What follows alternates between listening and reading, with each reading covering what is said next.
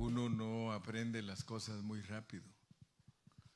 O sea que le toma a uno mucho tiempo para poder eh, ir entendiendo todo lo que Dios hace con nosotros. Y pues en el tiempo que nosotros estamos viviendo es cuando más enseñanza de la Biblia hay. O sea que tenemos doctrinas de todos colores y de todos sabores. ¿Verdad? Eh, ustedes pueden oír a un predicador, a otro, y nos encontramos en esa esfera de, de que hay mucha palabra, pero poca realidad y poco entendimiento entre unos y otros.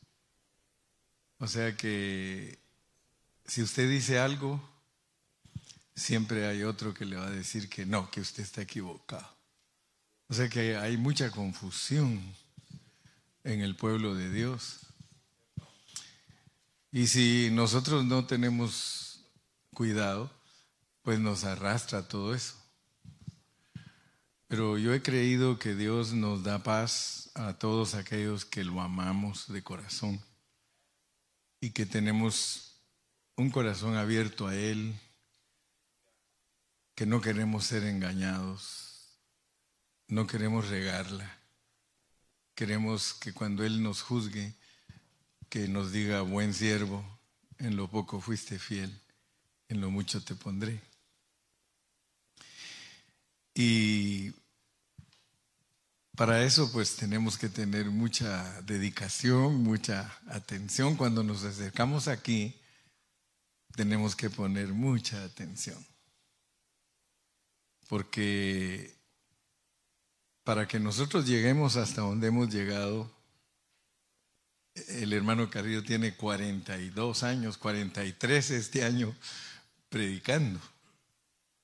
O sea que me ha tomado 43 años para poder llegar y pararme frente a ustedes y, poder meditar en la palabra de Dios. Y lo que nos sorprende es que cada día Dios nos va revelando muchos de sus secretos, ¿verdad? Porque nosotros antes no sabíamos muchas cosas. Ahora sabemos muchas cosas que antes ni pasaban por nuestra mente. ¿verdad? Por ejemplo, muy pocos cristianos hablan de que son tripartitos, que tienen espíritu, alma y cuerpo. Algunos cristianos hasta ignoran eso. Y cuando uno ignora eso, uno está muy limitado en la palabra de Dios.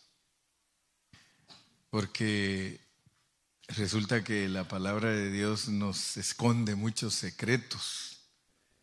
Ahí debajito de la letra hay escondidos muchos secretos. Y pues es lógico que los que van a dominar son los que estudian la Biblia. Eh, no vayan a creer ustedes que es por gusto que existe la Iglesia Católica o es por gusto que existen los mormones, es por gusto que existen los testigos de Jehová, es por gusto que existen eh, los mm, adventistas. Usted tiene que poner mucha atención. ¿Por qué? Porque hay tantos grupos. Y cuando usted los investiga a cada uno, usted se da cuenta que esos grupos que tienen millones de personas se han dedicado a estudiar la Biblia.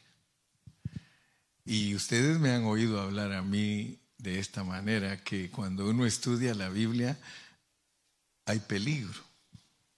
Hay peligro porque el diablo no quiere que uno entienda la Biblia en una forma correcta. Él siempre es astuto. Y fíjense que voy a empezar con Romanos 1.20, si me lo pueden poner. Romanos 1.20, porque ahora que he estado predicando acerca de la preexistencia, pues han aparecido hermanos con preguntas y con incógnitas. Y, y fíjense cómo dice este versículo, porque las cosas invisibles de Él, o sea, todo lo invisible de Dios, que tiene también ahí incluido su eterno poder y su divinidad, dice que se hacen claramente visibles desde la creación del mundo. O sea, todo lo invisible de Dios, si usted no entiende las cosas invisibles de Dios, dice que se hacen visibles desde la creación del mundo y dice de una vez cómo, cómo se entienden por medio de las cosas hechas. Por medio de las cosas hechas. De tal manera que deja a los hombres sin excusa. Entonces, yo quiero que todos aprendamos a ser sensatos. Quiero que todos aprendamos a ver lo invisible de Dios usando la fórmula que Él nos da. Como por ejemplo yo he predicado que los hombres tuvimos problemas en la vida espiritual. ¿En qué me baso yo para decir que nosotros tuvimos problemas en nuestra vida espiritual? Al ver a Adán y Eva. Porque Adán y Eva nos lo ponen para que nosotros entendamos algo que pertenece al mundo invisible. Dios nos da a Adán y a Eva y dice, miren, él no cayó, tipo de Cristo. Ella cayó, la iglesia. Entonces, ustedes tienen que ver que ahí no hay engaño. Adán y Eva, al ponernos los Dios en el jardín del Edén, ¿y por qué cayeron ellos? Él cayó porque Él se hizo pecado por ella, porque la ama. Es Cristo que ama a la iglesia. Pero ustedes tienen que trasladar eso al mundo espiritual, porque ahí nos dice, hey, lo invisible, lo que ustedes no saben, lo que ustedes no tienen claridad, averigüenlo por medio de lo que yo les pongo que vean. Adán y Eva, Cristo y la iglesia. O sea que Dios nos creó a nosotros en Cristo. Creados en Cristo Jesús.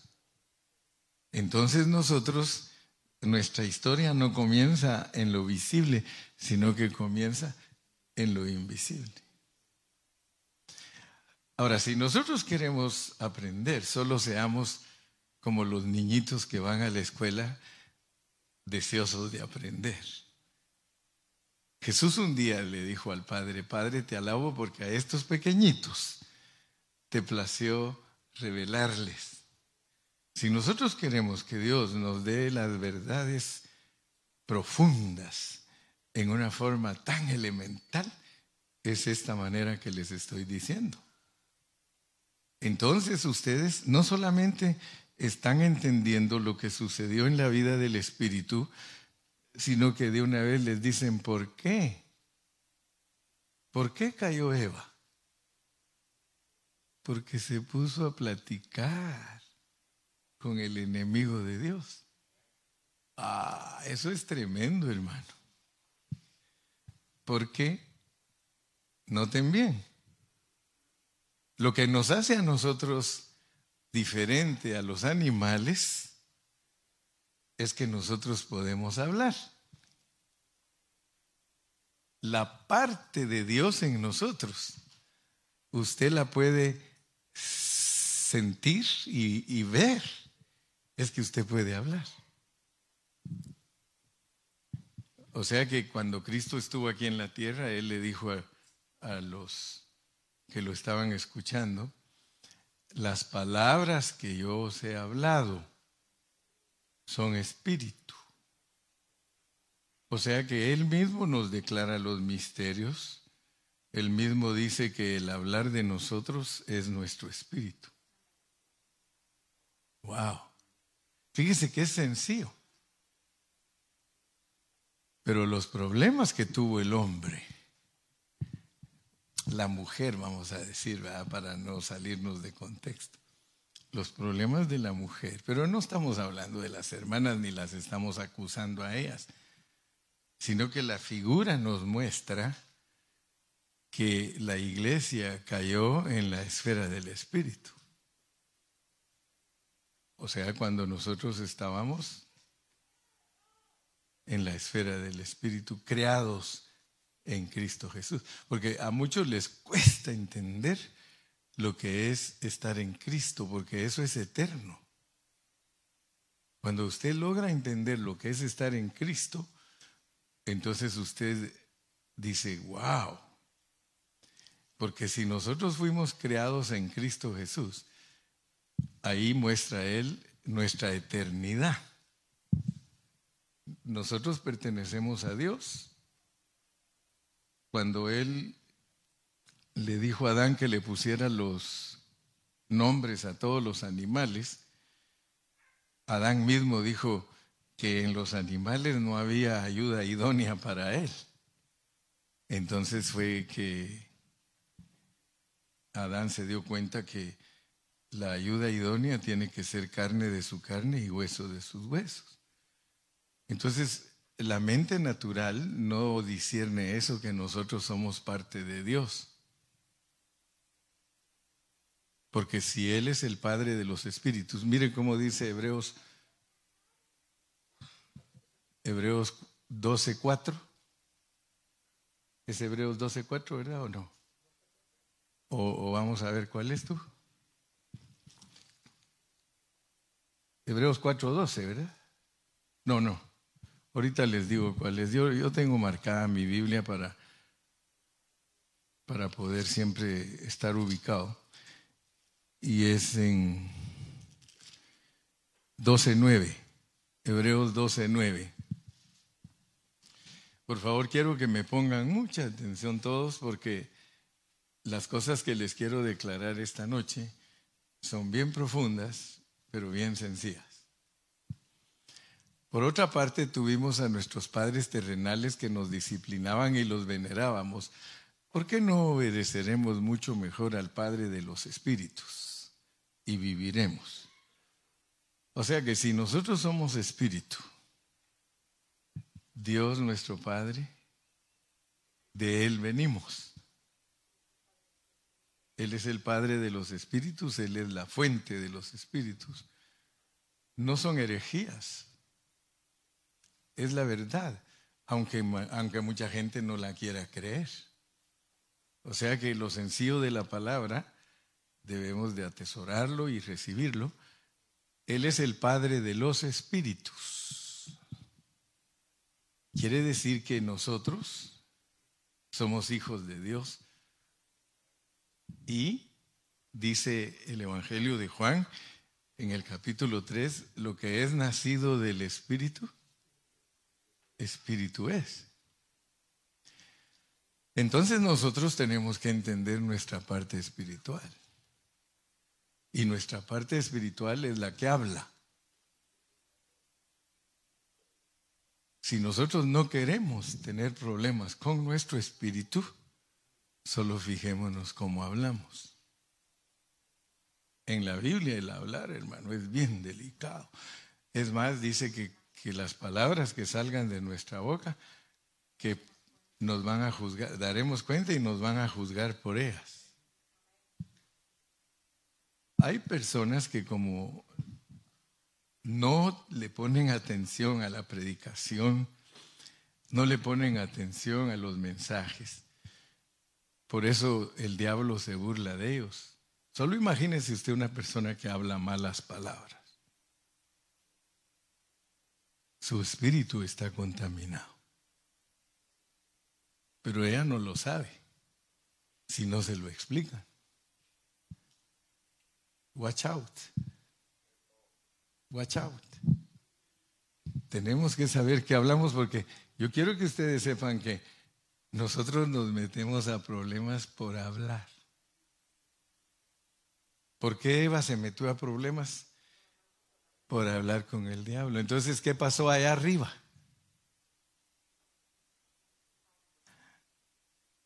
Pues sí, si él es contratista. Él dijo que él quería tener un trono sobre el Padre. Y fíjense, por favor, porque la Biblia registra las batallas que hubieron cuando a él lo sacaron. Porque hubo una batalla cuando lo sacaron y se trajo la tercera parte de los espíritus.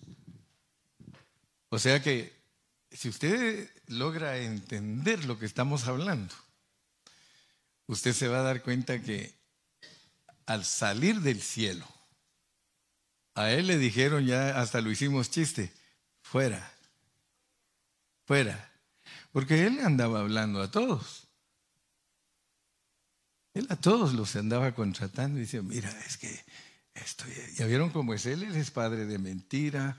Desde que él se reveló, él es homicida, es padre de mentira, es engañador. Y él no, no solo engaña aquí abajo, él engaña desde allá. Todo lo que nos ponen de Adán y Eva es solo para entender lo que nos hizo allá. Ahora fíjense por favor. Porque muchas personas no creen que nosotros existimos antes de venir aquí. No creen. Entonces hoy yo creo que con unos cinco versículos que les muestre a ustedes para que vean que sí existimos antes de venir aquí, creo que son suficientes, ¿verdad? o les tendré que dar 20? 20, con dos, dice Gilmar, en boca de dos testigos conste todo asunto. Pero como somos incrédulos y tardos, dice 20. Como somos galos, 20. Mire lo que dice Hebreos 2.14. Hebreos 2.14. Y usted mismo convénzase, usted mismo averigüe you yourself have to see if, if it's truth that you pre, pre, pre-exist. Dice, así que por cuanto los hijos participaron de carne y sangre, fíjese pues, ahí nos está diciendo que nosotros como hijos, nosotros como espíritus, porque somos los hijos de Dios, Él es el Padre de los espíritus, Y como nosotros que somos espíritus, participamos de carne y sangre, ¿cómo vamos a decir que no existimos antes si nos vistieron de, cuerpo, de carne y sangre? Dice, por cuanto los hijos participaron de carne y sangre, él también participó de lo mismo. Y cada versículo, si se dan cuenta, nos da el motivo por el cual se hacen las cosas para destruir por medio de la muerte al que tenía el imperio de la muerte, esto es al diablo. Nosotros estamos bregando con un ser espiritual. Nuestra lucha no es contra carne ni sangre, sino contra potestades de los aires. Entonces nosotros tenemos que entender que hubo un tiempo en el que nosotros estábamos en la vida del Espíritu y nos hicieron participar de carne y sangre, pero tenemos que entender bien a Dios, porque Él hizo un trato con nosotros.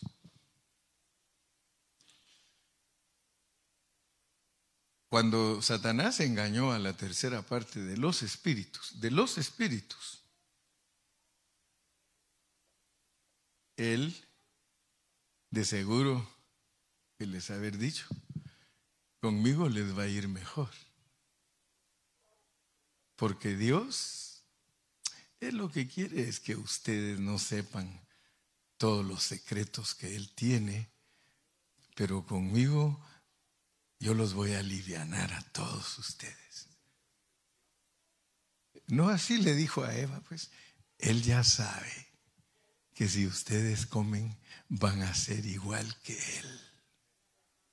Fíjese pues, el Espíritu habla. El Espíritu de nosotros habla. Entonces, nuestra caída fue por hablar. Por eso les vuelvo a repetir, cuidado lo que hablas. Porque de acuerdo a lo que tú hablas todos los días, se puede saber si te estás purificando, si Cristo está creciendo en ti o está paralizado. Chismes, mentiras, murmuraciones. Fíjense, por favor hermano, usted sabe que todo eso está en la Biblia. Usted sabe que eso está en la Biblia. Vamos a Job 8.9 para ver si Job logró entender que Él existía antes de venir a esta tierra. Pues nosotros somos de ayer. Ustedes han oído que Jesucristo es el mismo ayer, hoy y por los siglos. O sea que Él es el mismo en la eternidad pasada, Él es el mismo en el tiempo y Él es el mismo en el futuro. Ahora noten porque si nosotros fuimos creados en Cristo Jesús, nosotros estamos en Cristo en la eternidad pasada, nosotros estamos en Cristo en el tiempo y nosotros estamos en Cristo en la eternidad futura. Es que, hermano, eso de estar en Cristo eso está maravilloso y glorioso. Porque de modo que si alguno está en Cristo, es una nueva creación. ¿Por qué es nueva? Porque posee a Dios. Porque posee a Dios. Y nosotros fuimos creados en Cristo Jesús. La iglesia desde la eternidad, porque la Biblia no registra en qué tiempo de la eternidad Dios decidió desarrollar este propósito de que en Cristo sucedan todas las cosas. Porque ustedes saben que Cristo es Dios. Cristo es Dios. Gracias a Dios que nosotros entendemos todas esas cosas. Cristo es Dios, Él es el segundo de la triunidad. Él es el unigénito Hijo de Dios. Pero resulta que Él se le antojó y dice Pablo que eso se llama según su beneplácito. Le plació. Él dijo, voy a reunir todas las cosas en mi Hijo. Porque el Padre se identifica como espíritu. El Padre dice, Dios es espíritu. Y los que le adoran es necesario que le adoren en espíritu y en realidad. O sea que Dios como espíritu, dice Juan, que nadie lo puede ver. Jamás, jamás puede uno ver a Dios. Nosotros por toda la eternidad tenemos tratos con Cristo. Por eso Él es Dios. Pero lo que le cuesta digerir a la mente humana es de que somos parte de Dios, porque si Él es el Padre de los Espíritus y Él nos crió en Cristo Jesús y que Él es el primogénito de toda creación, entonces nosotros somos parte de Dios en Cristo. Eso le cuesta a la gente entenderlo porque usted es parte de Dios en Cristo. Y por eso algunos predicadores de antaño que se metieron profundamente a la Biblia, los criticaron mucho y los despreciaron, hasta les dijeron herejes.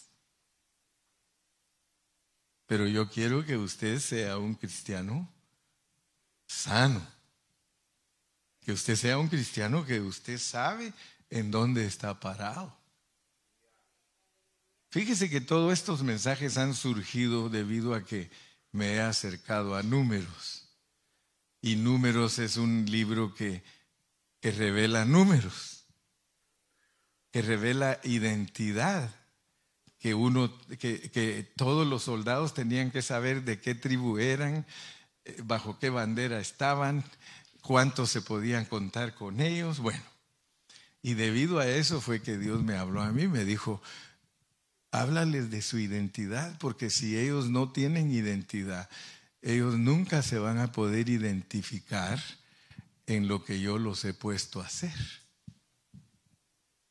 Ustedes saben que ninguno en toda la historia, ningún ejército ha acampado tan ordenadamente como el ejército que Dios levantó en Israel. Y eso para nosotros es un mensaje profundo. No somos cualquier clase de gente, no podemos hacer lo que nos da la gana, no podemos actuar como que estuviéramos fuera de autoridad, hermano. Es que ese es el problema que tiene la iglesia. Que cuando uno quiere encontrar lo que está escrito en la palabra, buscándolo en la realidad, no se encuentra. Bienaventurados aquellos, hermanos, que viven la realidad de la palabra. Bienaventurados, hermano. Porque para vivir la realidad de la palabra se necesita entender el origen de uno. Porque solo cuando uno sabe su origen, uno se preocupa de renunciar a todo lo que no tiene que ver con nuestro desarrollo espiritual. Otro versículo, ¿quieren verlo? Efesios, leamos Efesios 1, ya les voy dando como cinco. Efesios 1, versículos 3, 4 y 5. Miren cómo, ustedes me van a decir si estuvimos con Dios antes o no. Job dice, somos de ayer, él reconoció que era de ayer. Bendito sea el Dios y Padre de nuestro Señor Jesucristo que nos bendijo con toda bendición espiritual en los lugares celestiales en Cristo. Miren que cada vez que nos quiere declarar algo, nos enfatiza en Cristo. Hermano, yo quiero que tú de aquí en adelante atesores cada día más lo que es estar en Cristo. Porque eso te va a ayudar para que sepas que no estás en el diablo, no estás en ti mismo. Tú estás en Cristo. De modo que si alguno está en Cristo, tiene que actuar como nueva criatura. Versículo 4.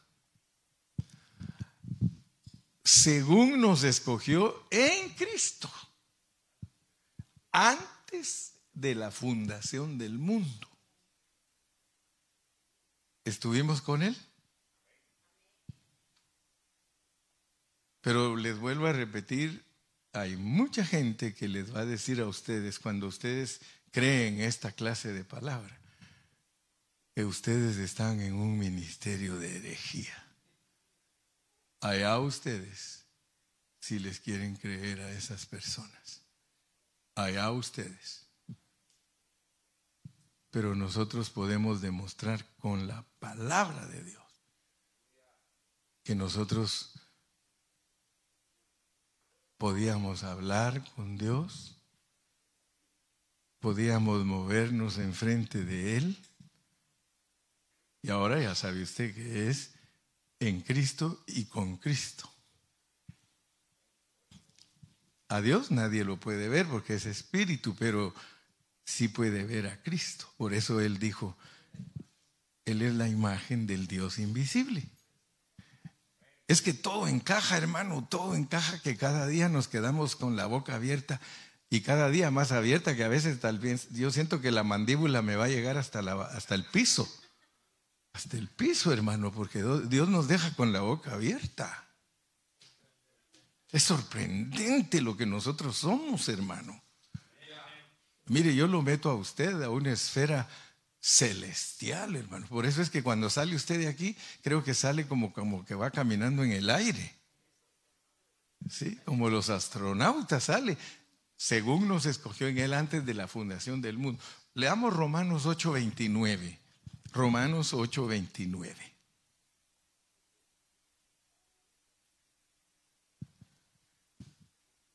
¿Nos conoció Dios antes? Es que Él no está mintiendo. Él no está mintiendo, Él dice, yo te conocí a ti antes, porque a los que antes conoció, también los predestinó para que fuesen hechos conformes a la imagen de su Hijo. Él ya se propuso eso y, lo va a lograr, ¿o crees que no lo va a lograr? ¿Crees tú que no lo va a lograr? Para que Él sea el primogénito entre muchos hermanos, pero el punto es que Él te conoció antes. Hazte la pregunta, ¿en dónde me conoció Dios a mí? Pues tiene que, la única explicación es lo que la misma Biblia dice, que desde antes de la fundación del mundo hizo tratos contigo, te dio las bendiciones espirituales, te dio todo eso. Ahora tú vas a decir, bueno, hermano Carrillo, ¿cuándo vamos a entrar a números? Pues tranquilos, tranquilos, porque no podemos entrar a números si no entendemos nuestra identidad. Entonces ahora ustedes en esta noche van a descubrir cosas bonitas. Ya el hermano Carrillo ya las descubrió. Cuando yo vengo aquí es porque ya las descubrí y ya se las traigo a ustedes para que ustedes las vean. Fíjense pues, cuán importante es entender que somos tripartitos. ¿Se recuerdan que con eso empecé? Que es muy importante que usted entienda que es tripartito. Todavía podemos leer otro versículo para estar seguros que estuvimos con Dios antes de venir aquí. Segunda de Timoteo 1.9. Segunda de Timoteo 1.9. Quien nos salvó y llamó con llamamiento santo, no conforme a nuestras obras, sino según el propósito suyo y la gracia que nos fue dada en Cristo Jesús. ¿Antes de qué? Antes de los tiempos. Si tú usas tu espíritu y no solo digieres estos versículos, sino que los asimilas, tú vas a decir, wow ¿Qué arreglos hice con Dios que ni me acuerdo? Pero eso te recuerda los arreglos que hiciste con Él. Dice que él, te dijo que tiene un propósito. Hermano, tú no, viniste a esta tierra, hermano, en una manera que no sabías a qué venías. Que no te acordabas, esa es otra cosa. Que no te acordabas, esa es otra historia. Porque la Biblia registra que Él te bendijo estando presente tú allí con Él en los lugares celestiales y que te ahí te escogió y que te ahí te predestinó. Y póngalo como lo pone Marvin. Marvin dice, hermano, yo cuando lo oigo predicar a usted, dice, me imagino que Dios se puso a platicar con todos nosotros como iglesia, un ejército tremendo. Y nos habló y nos dijo, ok, pues si ahorita se van, pero espérense, antes de irse les voy a bajar el volumen de la memoria a cero, porque no sea que algunos de ustedes se me vayan por otro lado. Mejor van a ir allá y van a ir descubriendo despacito, muy despacito, van a ir descubriendo quiénes son ustedes. Bueno, dice que desde antes de los tiempos, desde antes de los siglos, todavía leamos otro, Jeremías 31.3. Jeremías 31.3. Jehová se manifestó a, a, mí hace ya mucho tiempo. Y mire qué tremendo. Dice que se le manifestó y le dijo, ¿sabes qué, Jeremías? el amor que yo tengo hacia ti es eterno. Ah, hermano, qué tremendo. Sabes que Dios te ha amado a ti eternamente. Ni se parece a la clase de amor que tenemos nosotros, hermano. Nosotros tenemos un amor que se rancea. Tenemos un amor que si algo nos hace un hermano, nos volvemos hasta enemigos de él. El Señor te ama con amor eterno y por eso te prolongo, dice mi misericordia. Entonces, este asunto de nosotros es eterno. Nunca vayas a creer que tú eres la esposa de Cristo cuando ya termines y si la haces vas a ser la esposa de Él. No, no, no. Tú eres su esposa eterna. Tú fuiste criado en Él. Eres hueso de sus huesos, carne de su carne. Tú caíste, Él se vino contigo y te quiere levantar. Te quiere levantar, aleluya. Dele unas palmas al Señor, hermano.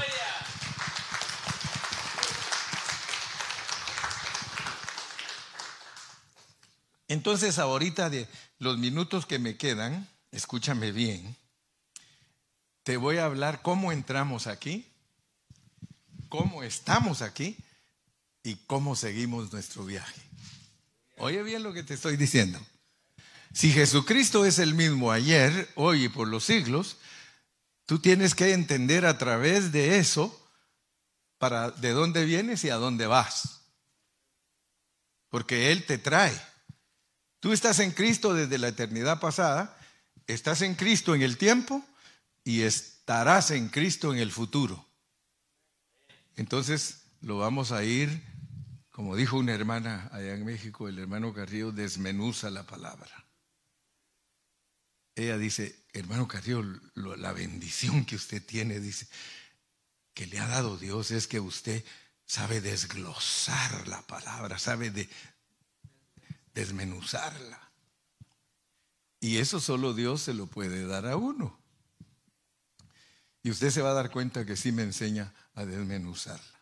Ahorita yo le voy a desmenuzar la palabra de Dios para que usted sepa en una forma práctica y sencilla de dónde viene, cómo está aquí y cómo estará en el futuro.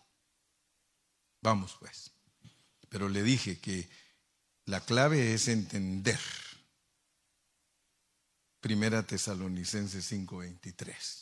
Ese es un versículo que usted lo debe de entender en una forma clara, clara, clara. Y el mismo Dios de paz os santifique por completo y todo vuestro ser, espíritu, alma y cuerpo, sea guardado irreprensible para la venida de nuestro Señor Jesucristo. Así que nosotros tenemos problemas en el espíritu, tenemos problemas en el alma y tenemos problemas en el cuerpo. Nosotros nos llamamos Mr. and Mrs. Problem. ¿Ok? You are Mr. and Mrs. Problem. Don't tell me that you don't have problems, please. You have problems. ¿Por qué usted hace lo que no quiere hacer? ¿Por qué Dios nos puso aquí a nosotros caídos? ¿Por qué no nos puso como angelitos? Usted sabe que hay ángeles que nunca han caído. Usted lo sabe. Hay ángeles que nunca han caído. Algunos dicen, qué feliz sería yo ser un ángel que nunca ha caído. Mentira, hermano.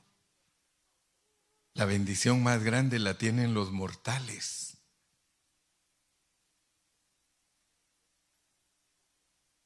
Ningún ángel tiene el privilegio que tenemos nosotros de ser castigados.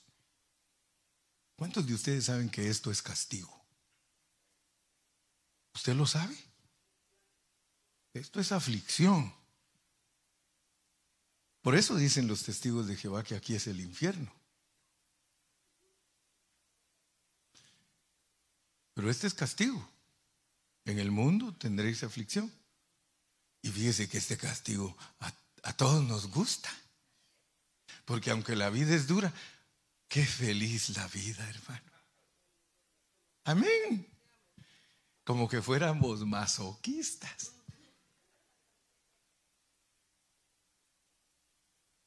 Usted no me cree lo que le estoy hablando, pero usted va a tener que leer más su Biblia. You have to read your Bible more and more and more. Porque Cristo vino para ser castigado. Y si usted está en Cristo, no me ande diciendo que anda buscando algo diferente.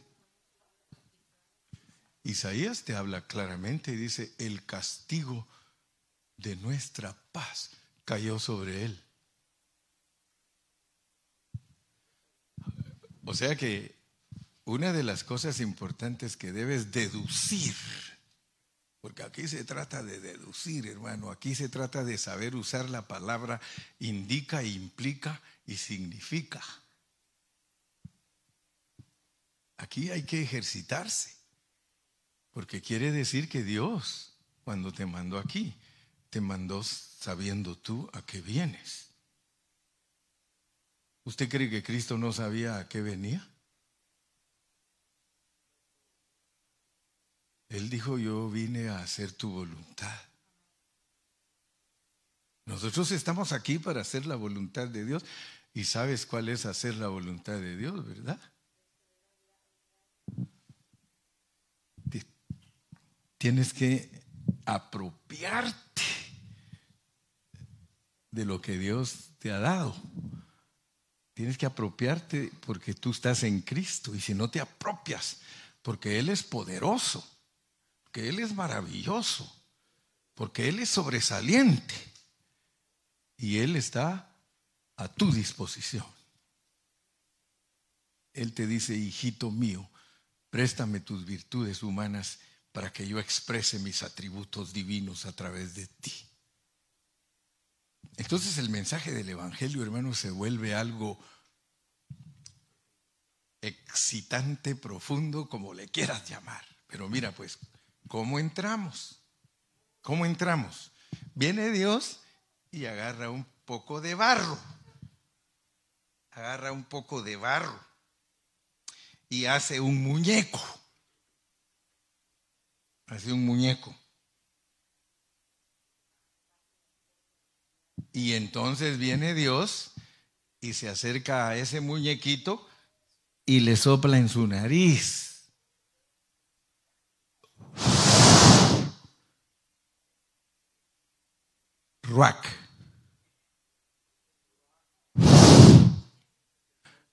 Le da su espíritu. Le da su espíritu. Él es el Padre de los espíritus y viene está usando un ejemplo para que usted y yo entendamos cómo creó a todos los Adanes. Entonces, sopla y aquel despierta y es un alma viviente que piensa, que actúa, que llora, que ríe. Gloria a Dios. Entonces, yo quiero que usted note pues que todo el proceso nuestro, si queremos entenderlo, tenemos que apropiarnos de Cristo. Porque solo a través de Cristo explica Él todas estas cosas a su iglesia. A su iglesia.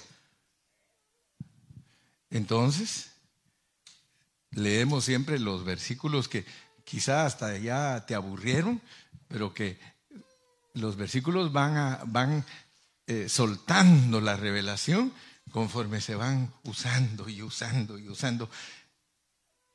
Isaías 43, 7. Isaías 43, 7.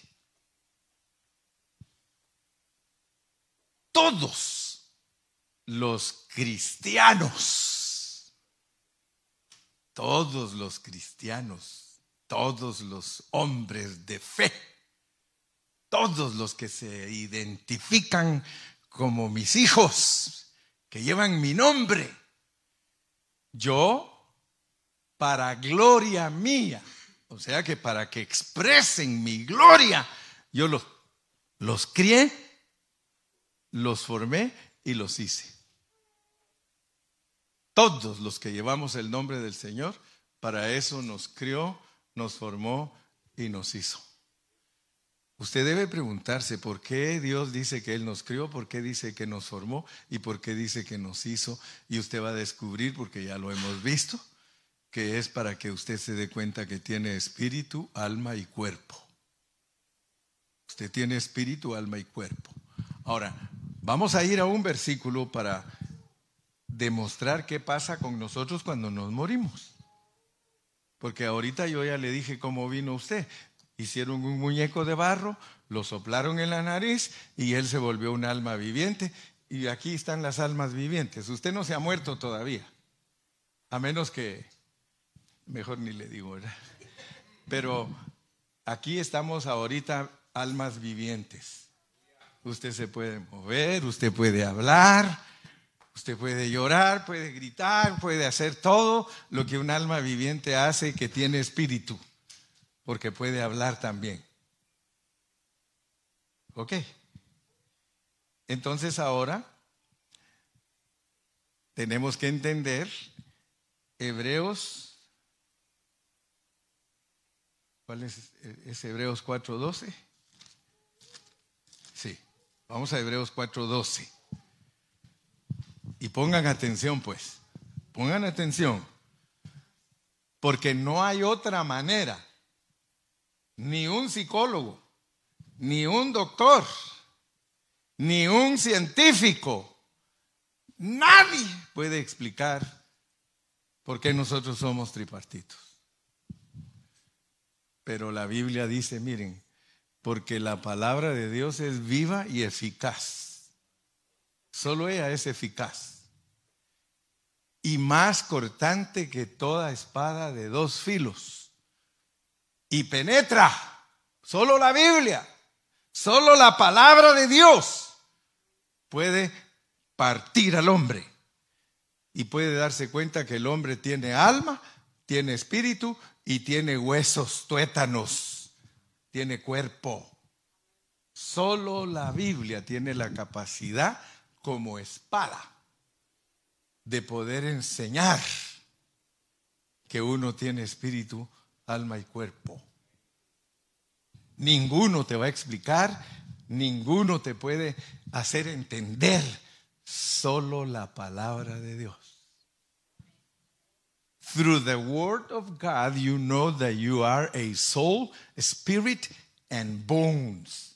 To your body, tu cuerpo. Amén o no amén.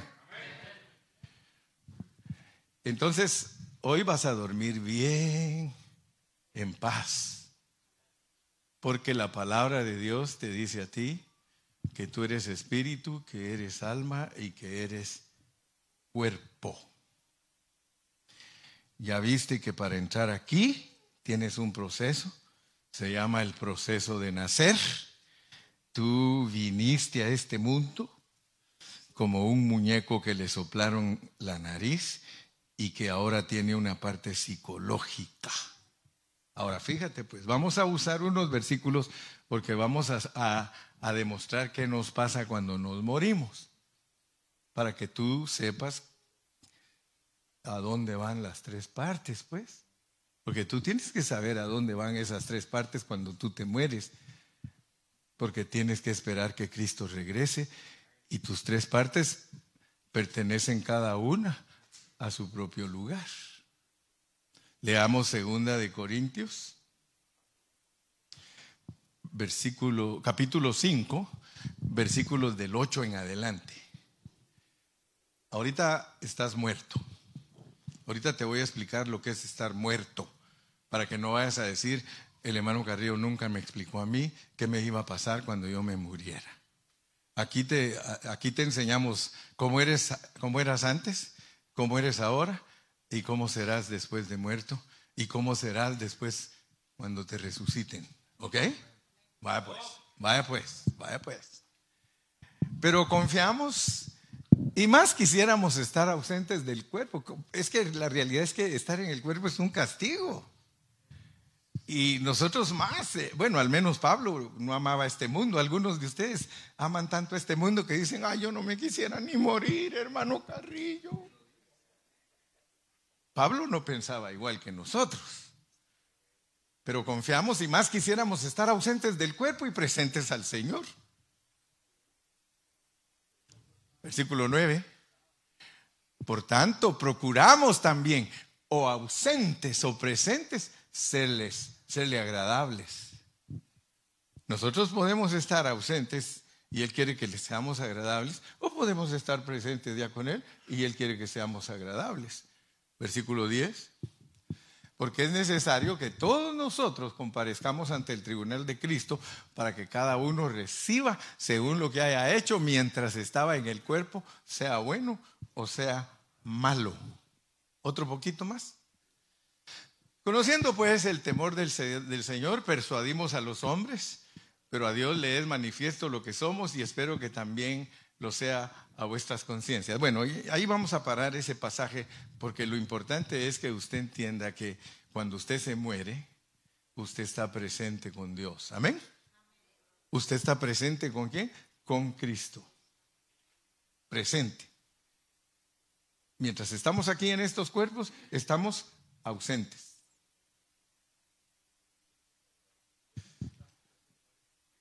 Usted cuando se muera, le puede cantar al Señor Jesucristo, ya llegó el que estaba ausente, se me concedió volver. Si ese es un coro, hermano. Lo que pasa es que el diablo se lo robó. ¿Sí o no? ¿Usted sabe que todos los cantos se los robó el diablo? Sí. La música es de Dios. Y los cantos se los robó el diablo. Mira, hay otro, sufrir, me tocó a mí en esta vida. Ese es otro coro que se lo robó también. No, hombre, al final todos cantan realidades, hombre. Ok, entonces, cuando nosotros estemos ausentes, vamos a leer qué le pasa a nuestro espíritu primero. A ver cuál es el versículo que vamos a leer. Eclesiastés 12.7. Eclesiastés 12.7. Y el polvo, ahí está el cuerpo, y el polvo vuelve a la tierra como era.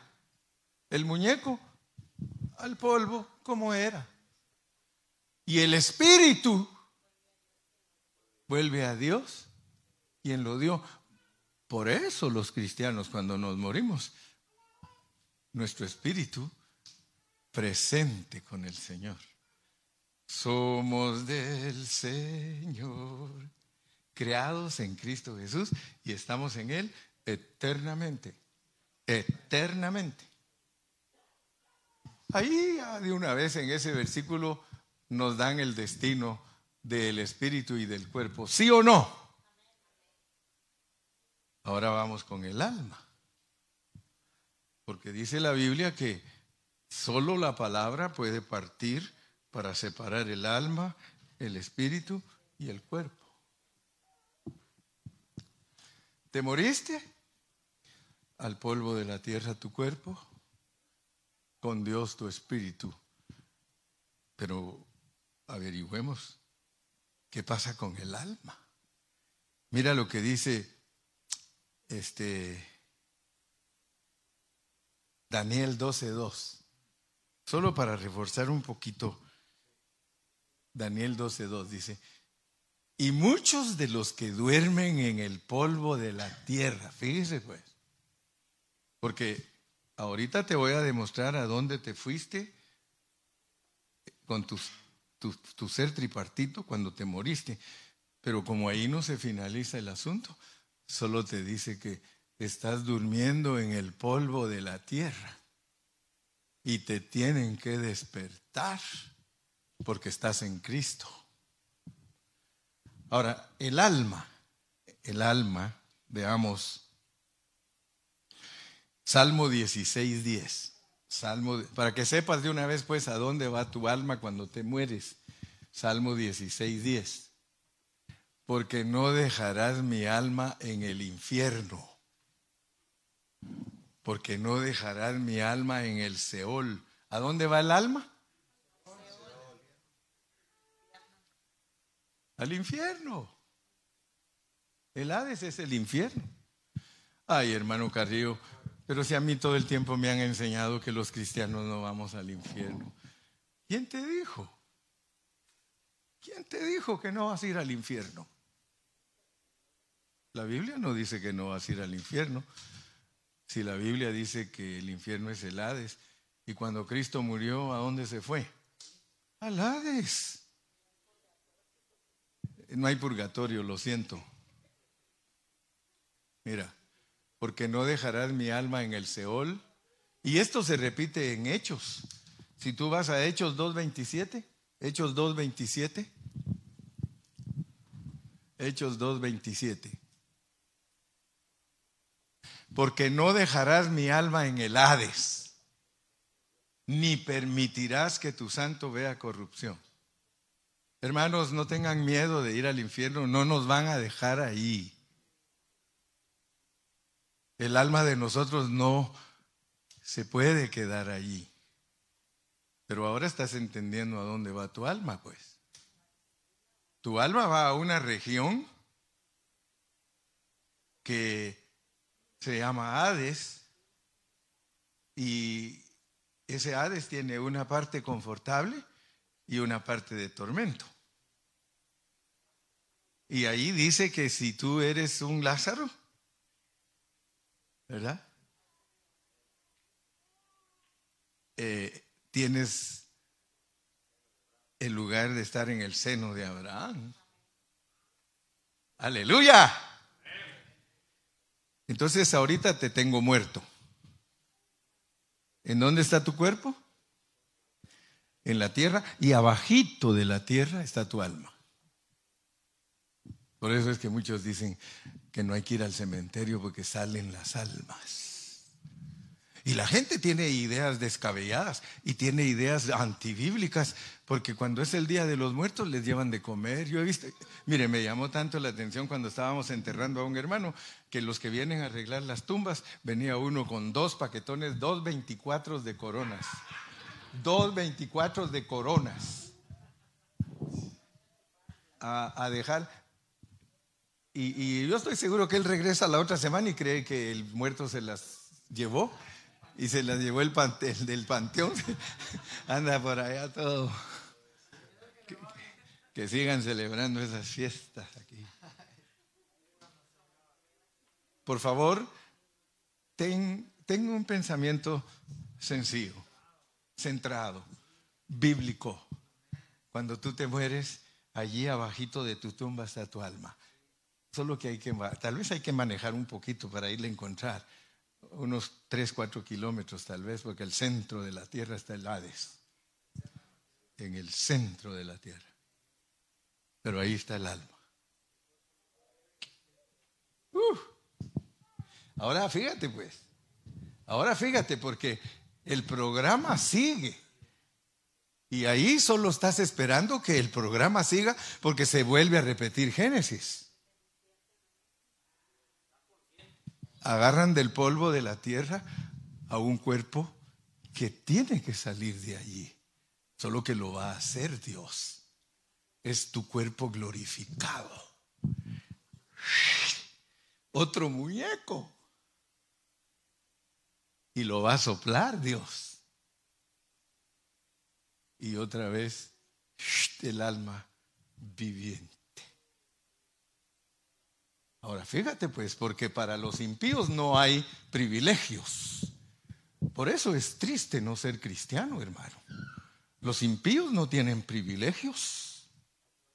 Los impíos, hermano, ninguna persona que no sea cristiana tiene el privilegio que tiene el cristiano. Fíjese cómo dice el Señor. Dice, no temáis a los que matan el cuerpo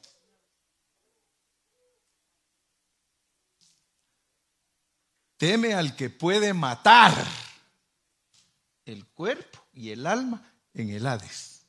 Quiere decir que Dios puede destruir ese que vino a morir allí, ese que vino a ser sepultado allí y que su alma está allí, Dios lo puede destruir. Y de hecho te lo digo, a todos los impíos. Es para destruirlos en el lago de fuego.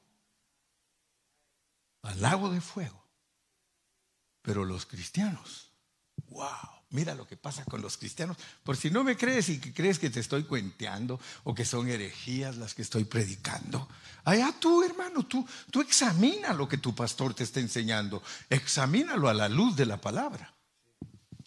Porque los teólogos, hermano, están contra nosotros.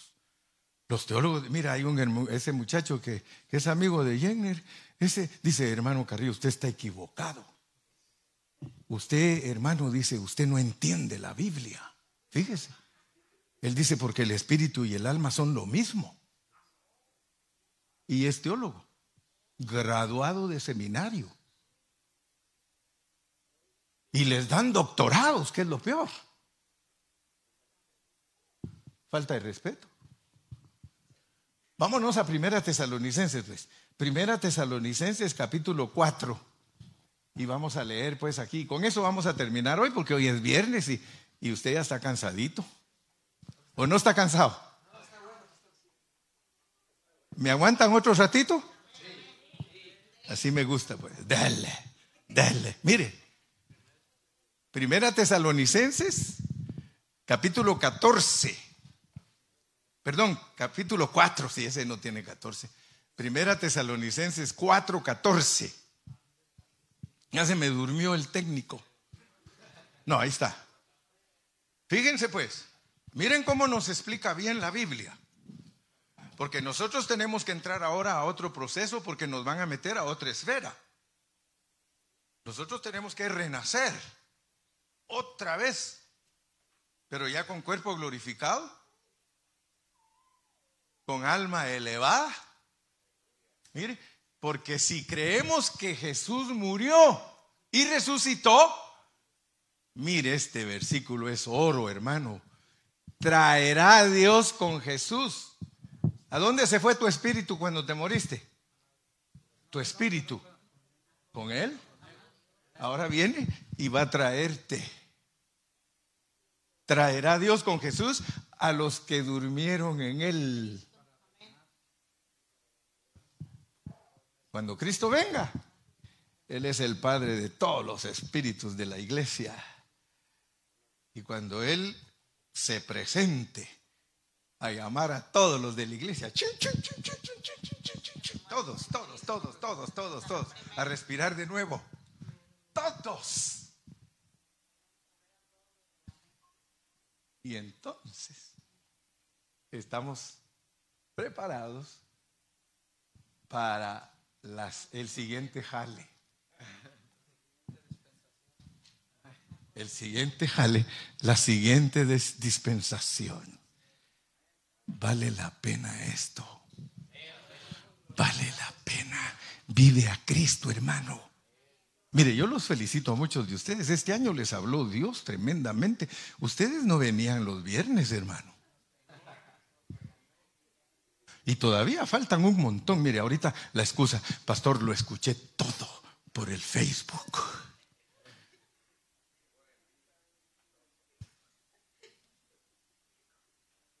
Aleluya. Terminemos pues casi ya terminando. Lucas 20:36. Lucas 20:36.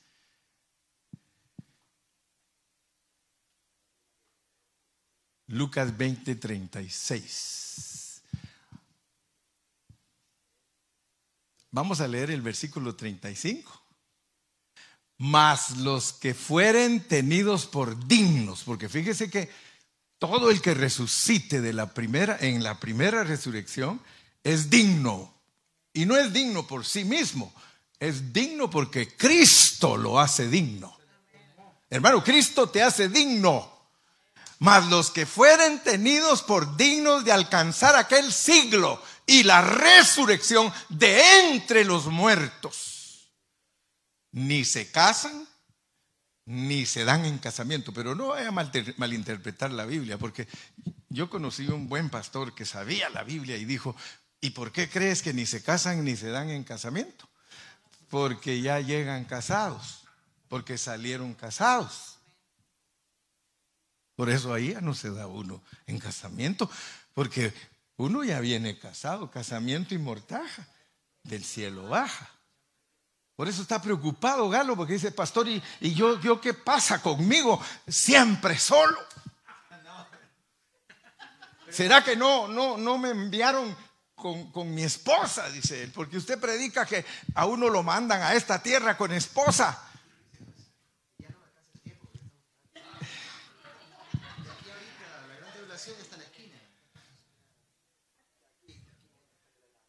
Es que lo que sucede que la esposa, aunque ya te la dio Dios desde la esfera celestial, la tienes que buscar.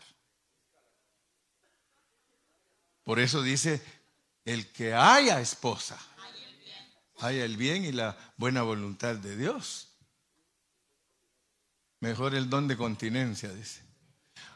Versículo 36, versículo 36, porque no pueden ya más morir porque ya no pueden más morir, son iguales a los ángeles. ¿Se da cuenta que el proceso de todo nuestro viaje es de ángel a ángel? Y todos dicen que es herejía, hermano. Es lo que yo no entiendo con los hermanos que están. Mire, yo a veces hasta le digo, a mí se me hace que tú eres de apellido Contreras, hermano. Porque solo llevar la contraria a los hermanos te gusta. Nunca tienes la sencillez de corazón de oír la palabra y que te la delinean bien y te la explican y aún así sigues terco peleando con los hermanos. Hermano, la palabra es para edificarnos.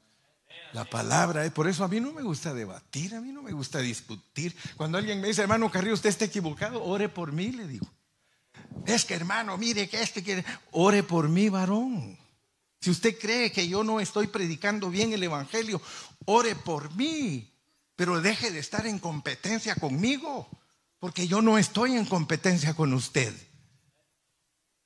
Yo soy un siervo que humildemente Dios me puso aquí. Es más, ya ni quisiera hacerlo. Ni quisiera hacerlo. Pero el Señor dice y se quita el cinto que qué y le digo, no, Señor, seguiré do tú me guíes, seguiré do tú me guíes. Salvador, seguirte quiero, donde quiera, fiel te seguiré. Sí.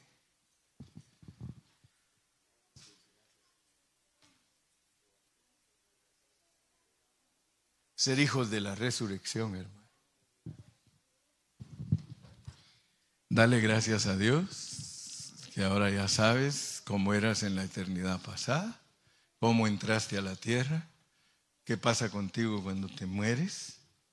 Y yo no te la ando haciendo espectacular, hermano, porque hay muchos predicadores que esto que yo prediqué en esta noche lo hacen tan espectacular, hermano, como que fuera del otro mundo, hermano si es algo tan natural, es algo tan precioso, tan sencillo, Dios diciéndote a ti, saliste como espíritu, estás al nivel de ángel, en la resurrección ángel. ¿Te acuerdas que tú decías que por qué no te hice como ángel? Si así te hice, pero tenías que pasar por el castigo para recuperarlo porque te portaste mal. ¿Te portaste mal? Ahora te toca sufrir en esta tierra. Y acuérdate que hicimos trato. ¿Tú estabas de acuerdo? ¿Te acuerdas qué pasó con los que no estaban de acuerdo? Se fueron con el diablo. No les di cuerpo. Ahí andan vagando todos desnudos, sin cuerpo, andan. Dale gracias a Dios que tú andas con ese tu cuerpecito, mira lo que hizo Dios. Ay, ay, ay. Ahora va a decir, mira el castigo que... mira el castigo que me puso Dios.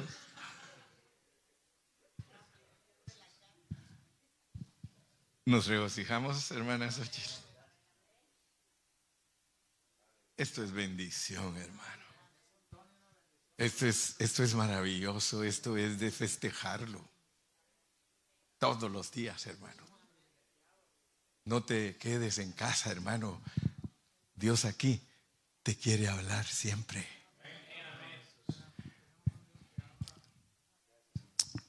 Señor Jesús. Queremos darte gracias. Queremos darte la honra y la gloria. agradecer esta palabra, Señor. Agradecer que nos ayudaste a armar el rompecabezas. Es un rompecabezas que tenemos que aprender a armarlo. Las piezas están todas regadas en tu palabra y necesitamos traerlas a cada una a su lugar to see the picture, to see the picture. Thank you, Lord, because you are showing us the picture. Síguenos ayudando porque tenemos que entender muchas cosas que todavía no entendemos y necesitamos meternos a ellas. Señor, bendice a tu pueblo en esta noche en una forma especial. Bendícelos a todos, Padre. Gracias por esta iglesia porque es tu iglesia, Señor. Abre nuestros ojos, Señor, que nuestro espíritu sea un espíritu de sabiduría y de revelación, Señor.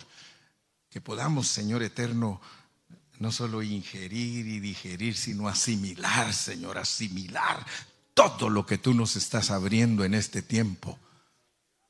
Señor, muchas gracias por tu palabra y todos decimos que Dios me los bendiga a todos.